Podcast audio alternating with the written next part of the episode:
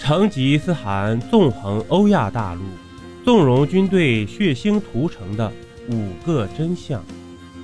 成吉思汗，中国元朝的奠基人，一生马背横刀，率领他的蒙古铁骑席卷欧亚大陆，纵横天下，所向披靡。他留给后世的，既有他的雄韬伟略、独霸天下，也有他的冷酷残暴。直到今天，有人仰视他，有人追随他，有人研究他，也有人批判他。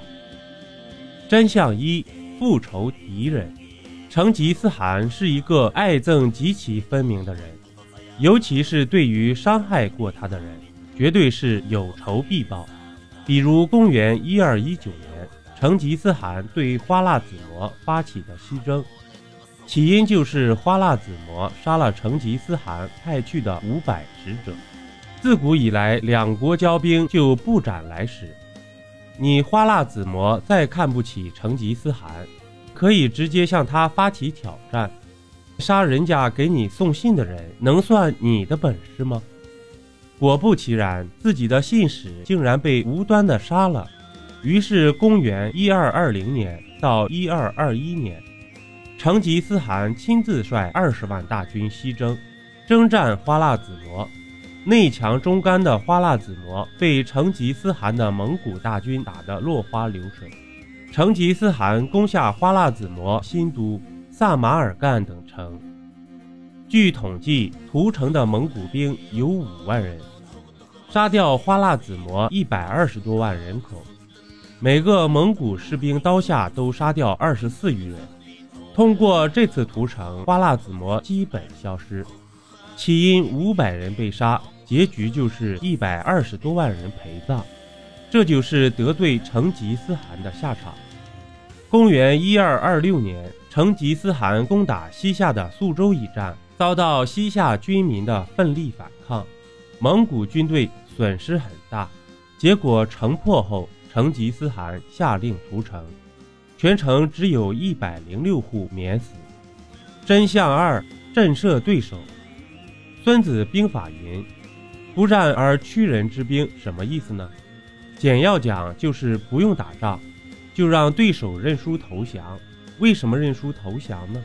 因为被对方的气势给吓的。成吉思汗的蒙古铁骑是玩这个的高手。成吉思汗每到一处，都给对手两个选项。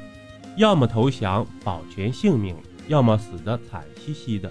蒙古军队屠城杀戮的方式手段之残忍，都难以用文字形容，而且他们还大肆渲染。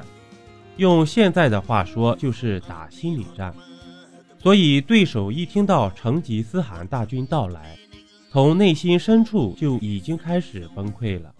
据传，在征战阿拉伯世界时，一个蒙古士兵就对上万阿拉伯人进行了屠杀。这些阿拉伯人已经从心里彻底麻木崩溃了，失去了反抗的本能。真相三：激励将士。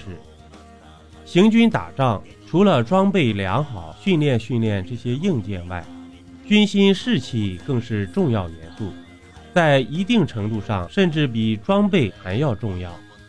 一支军队有明确的目标，再加上同仇敌忾，往往就是一支虎狼之师。封建王朝的军队应该是没有什么政治工作的，激励三军将士靠什么呢？主要就是重奖重罚，罚的你掉脑袋，你不敢不玩命打仗；奖呢，就是给钱，甚至是直接给女人。所以很多大仗恶仗之前。很多将领都会给官兵许诺，进城后抢掠三天，抢到的钱物个人所有。邀您继续收听下集。